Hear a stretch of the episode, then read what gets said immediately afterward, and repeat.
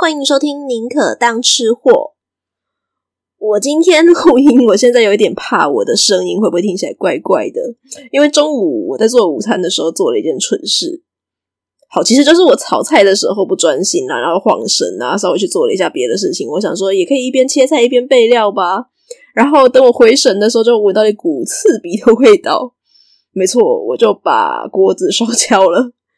那其实烧焦这种事情也没什么大不了啊，谁没有过一两次呢？那我就是自己粗心嘛。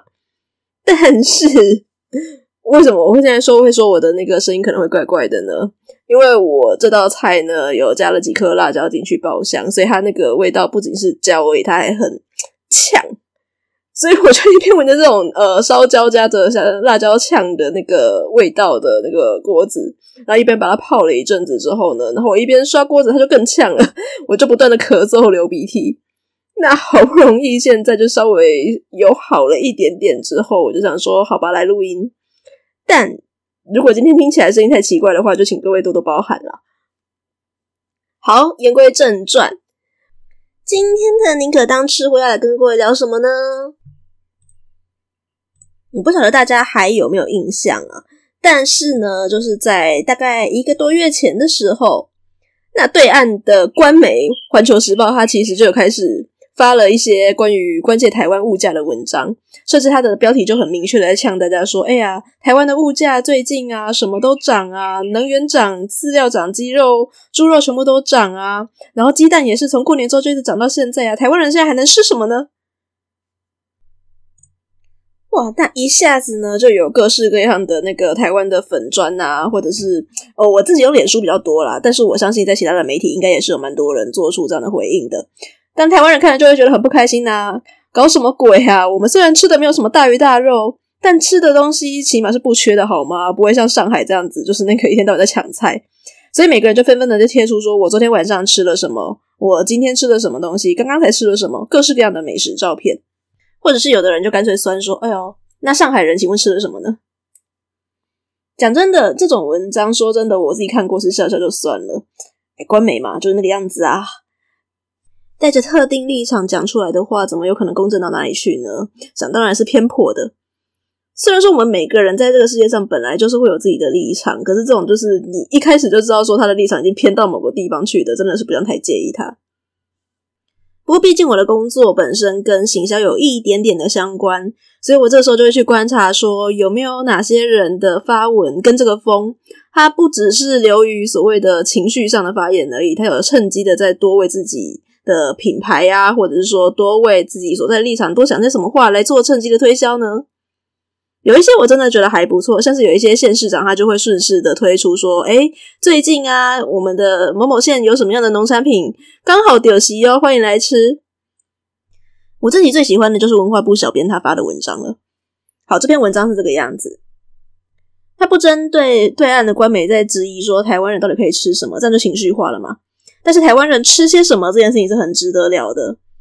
所以啊，在这篇文章里面呢、文化部就有说到。同样是用叶片包裹淀粉来炊煮的美食啊，就有分成各种，例如说南北粽啊、啊包桂啊，或者是像原住民他们会吃的粽子叫做奇纳富或者是阿拜。那同样，如果我们在讲常年菜的话，在台湾的南北部有很大的差异。有的人吃的是菠菜，有的人吃芥菜。同样是吃汤圆的话呢，有人吃甜的，那有人就一定要煮咸汤，再加当归跟油葱。所以就各式各样的范例不胜枚举。台湾人吃的东西其实是非常多元的。那也就是因为台湾拥有丰富的族群文化，才会造就这么多元的饮食面貌。所以最后文化部这一篇文章，其实它就是开了一系列的书单，在讲各式各样丰富台湾的文化的台湾饮食。哇，我真的 身为一个大家可能觉得是美食啦，那我把自己因为演算法的关系，把它归类在书迷。反正我们就是一个包括讲书跟那个饮食的频道嘛。我看到这篇文章，我真的是太开心了。我马上就上新北市图书馆的网站去，然后去看说有没有哪几本在广藏里面，然后有哪些可以做预约的。我把我能够约到的书，然后全部都在那个周末全部把它借走。有一些是我先前就已经有讲过的，像是曾玲老师的沙茶，或者是曹明宗老师的那个台湾食物名小考。不过当然也有很多我都没有读过，所以我读的是蛮开心的。那既然要拿来做节目嘛，我觉得我应该要对大家负一点责任，至少要先把这些书，至少我借得到的啦，先把它读过一遍之后，然后再跟大家来做推荐。所以虽然已经过了一个月，根本这个话题已经不在风头上面了。不好意思，请让我来为各位介绍一下，说台湾人可以吃些什么。那今天要讲的这本书呢，是陈淑花老师的《灶边煮语：台湾闽客料理的对话》。书名我觉得取的其实蛮直白的，一看就知道是说哦，大概是在讲那个闽南人跟客家人的料理之间有一些什么差异吧。那确实是八九不离十啦。这本书它是陈淑华老师他用了三年去做田田野调查，然后呢去把一步步把它分析出来的。那书的内容可以很简单暴力的把它分成两大帕前一帕呢是比较在多讲那个闽南人跟客家人他们关于一些料理的名词的一些区别。可能有些词你会觉得说他们的手法是真的很类似的，但是因为闽客族群不同的生活习惯的关系，所以他们的手法这些料理做出来还是会有一点点不一样。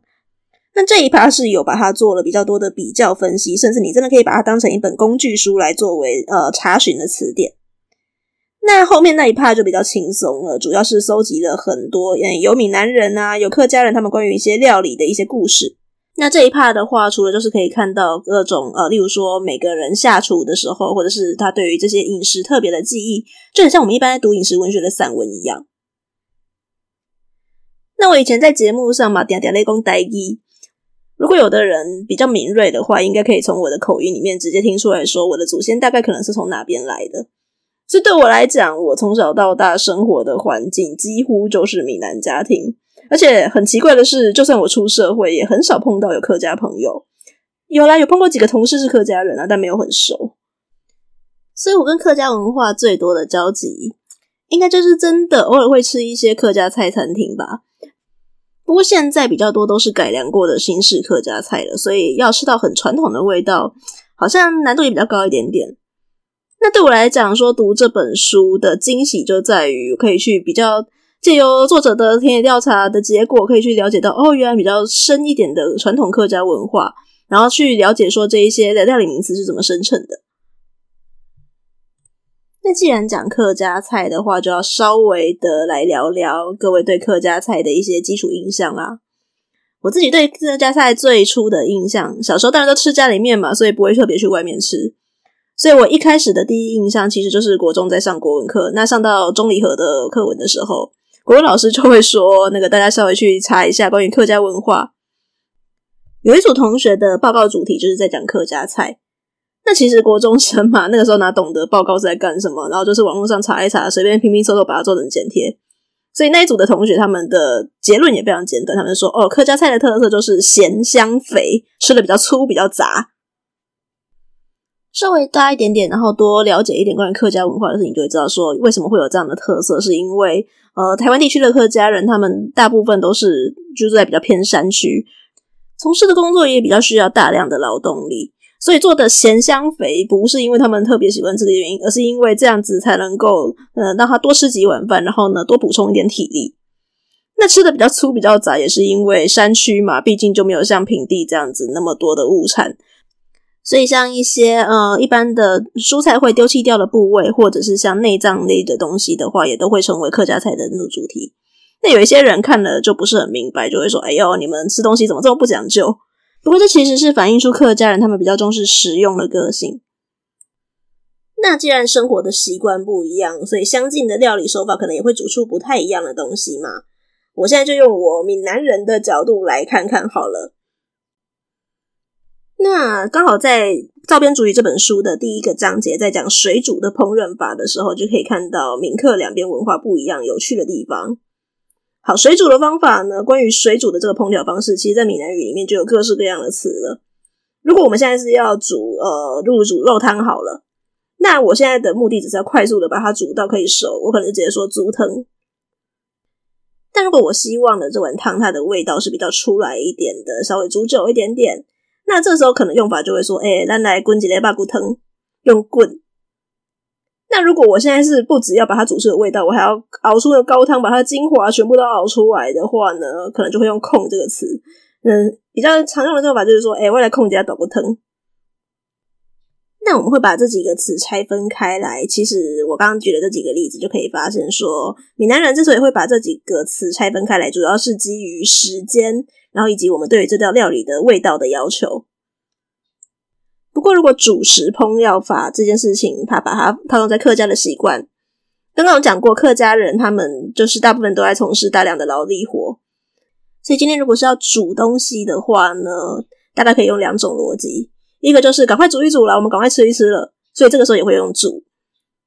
但如果现在是我把那个食材，我想要用是那种很有味道的，那我可能就把食材一窝蜂的全部都丢进汤里面去，然后用那个灶小火的去慢慢煮它。等我忙完一个上午之后，刚好可以来吃午餐了。这种大锅菜然后小火煮的方式，在客语里面叫做“文”，火字旁一个语文的“文”哦。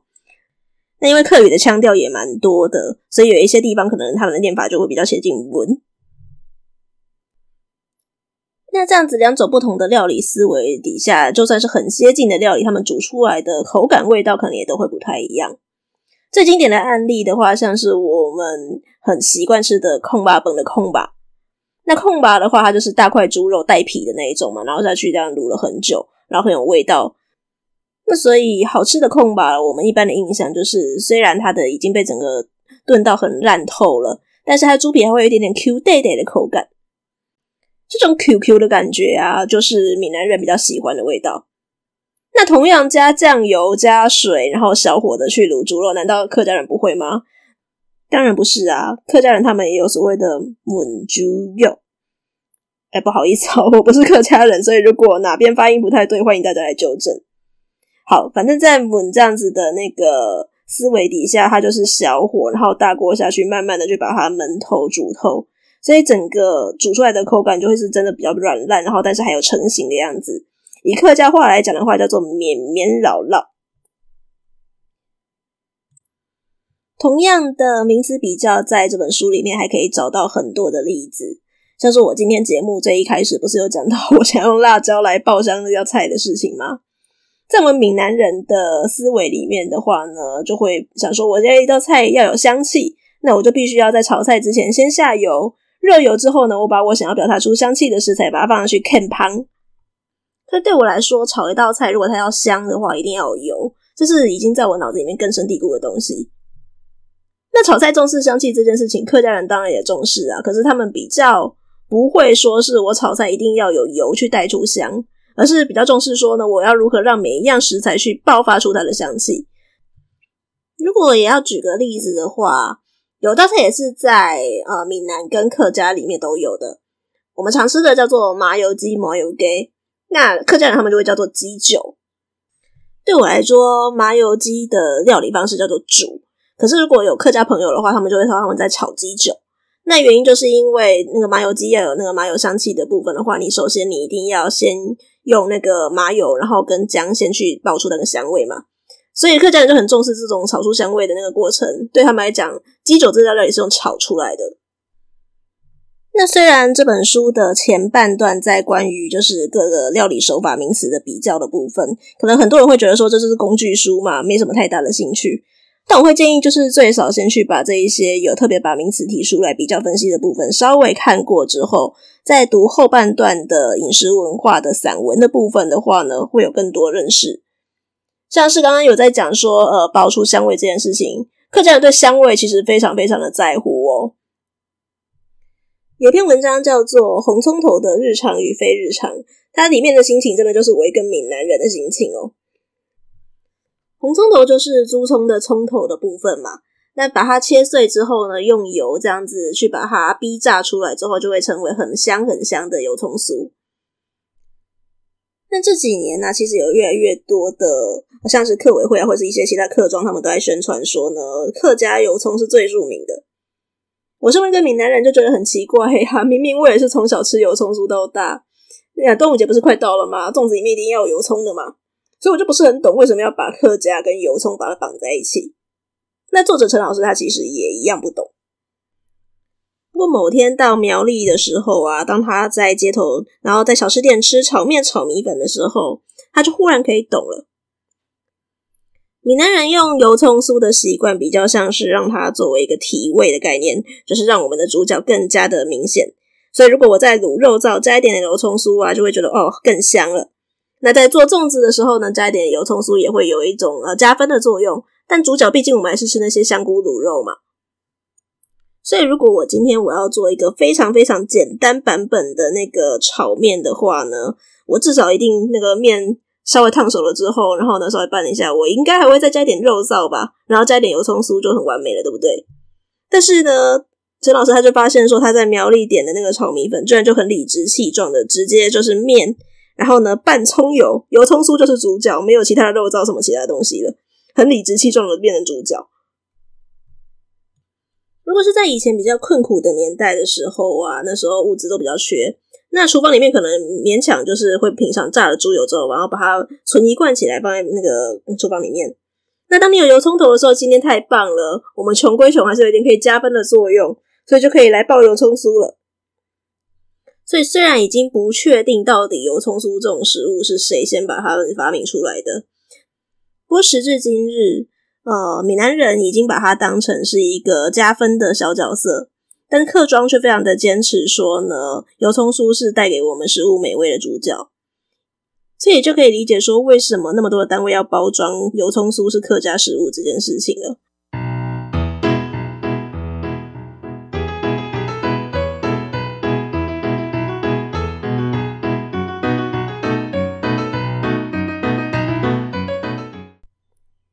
虽然这本书的副标题叫做《台湾闽客料理的对话》，所以严格来讲，它讲闽南菜的部分呢，也没有比较少。但因为我本身就是闽南人，这些菜对我来讲都非常熟悉，所以今天节目我当然优先介绍我比较不了解的客家菜的部分。美食 bonus 呢，我也想说，我也来做到客家料理好了。那如果是像客家小炒啊、姜丝炒大肠这种，大家都已经非常呃如雷贯耳的料理。当然，好处是食谱会很多，所以我要做起来应该也没有什么太多的难度。但因为他们就是，就算现在已经是改良式的新式客家菜了，毕竟还是用了很多动物脂肪嘛，会稍微油腻一点点。那我想说，还是吃健康一些好了。所以就把脑袋动到了客家文化的另一个精神，因为困苦嘛，所以其实客家人很会保存食物。最著名的就是芥菜，除了直接吃以外，他们还会把它腌起来，就可以变成福菜或者是梅干菜。还有另一个虽然简单，但是可以做出很多种变化的客家代表性食材，就是萝卜。萝卜当然是冬天的时候是盛产季嘛，新鲜的时候出。那到夏天的时候也是有，但是就比较少。所以在大厝的时候啊，要把萝卜就想办法的把它保存起来，毕竟你一次也不可能吃那么多。那萝卜的处理方式就有各式各样了。像是你把萝卜把它切一切，然后呢，稍微用盐抓过、腌过之后，然后再去晒干，就是一般最很多人看到的萝卜干。那如果再去把它密封发酵、存放好久之后，就会变成所谓的老菜脯。或者是有一些人呢，他会把萝卜把它刨成细丝之后呢，呃，稍微抓点盐，然后去晒干，就会变成萝卜丝。或者是也有人叫它菜脯米。那这种萝卜丝的做法就是也蛮多元的，有人会把它拿来做客家的菜包啊。或者是简单的拿来做煎蛋，也蛮多人吃的。那除此之外，我还有查到了一个我蛮感兴趣的食材，叫做萝卜钱，客语叫做彩头钱，有的地方也会把它写叫做萝卜云片。这个做法其实比萝卜丝还要更简单哦，你就把萝卜把它那个切成一片一片的圆片。大概一两公分厚的这种，然后甚至你不用把它做任何的处理，也不用抓盐什么的，直接拿去太阳下晒两天，把它们晒干水分之后就是萝卜钱了。要吃的时候就把它用水泡开，泡个十五分钟左右，然后就可以直接连同萝卜钱泡开了，以及那个水本身，看你要拿去煮汤还是干嘛的，就可以吃了。身为一个闽南人，我当然吃过新鲜的萝卜，我也吃过菜脯，老菜脯我也吃过。但是我没办法想象说直接晒干，然后再把它泡开来的萝卜钱到底是什么味道呢？所以这个东西让我超级好奇。而《照片主语》里面也有讲到这道萝卜钱肉便汤，一下就让我想到说，诶，不如我来做做看好了。感谢科技的发达，虽然现在已经是要接近夏天了，但是利用网络的力量，还是很快就可以找到客家所做的日晒萝卜钱。而且其实因为我刚刚说的那个制作方法很简单嘛，所以它也卖给我超级便宜的。那我先稍微网络上搜寻了一下，大家萝卜钱大概都怎么做的。有一些做法，它会拿来煮排骨汤啊，煮鸡汤，那他们通常都还会为了要再多增加一点点那个料理的层次丰厚的程度啊，所以还会再多加一些其他的东西，像是加香菇、加红枣，或者是加我刚刚有说嘛，萝卜钱是晒干的萝卜，所以还要再加新鲜的萝卜或者是菜脯一起进去，让它整个的味道层层叠叠变得更丰富。可是对我来说，我就是很好奇萝卜钱这个食材本身的味道，所以我想了想，还是用最简单的肉片汤的方法来煮它吧。所以我就把五花肉切片之后，用米酒大概腌个十分钟。然后这个时候呢，我也把那个萝卜钱就抓个一个手的大小的量，抓一把，然后用水去把它泡开来。这样十分钟泡开之后，就开始是用火爆炒猪肉片，然后把那个油脂都逼出来，逼得香香了之后呢，再把我那一个已经泡发好的那一碗萝卜钱加上泡的水一起丢下去煮，滚个大概十五分钟左右的时候呢，稍微尝一下味道。再加点盐，然后就起锅了。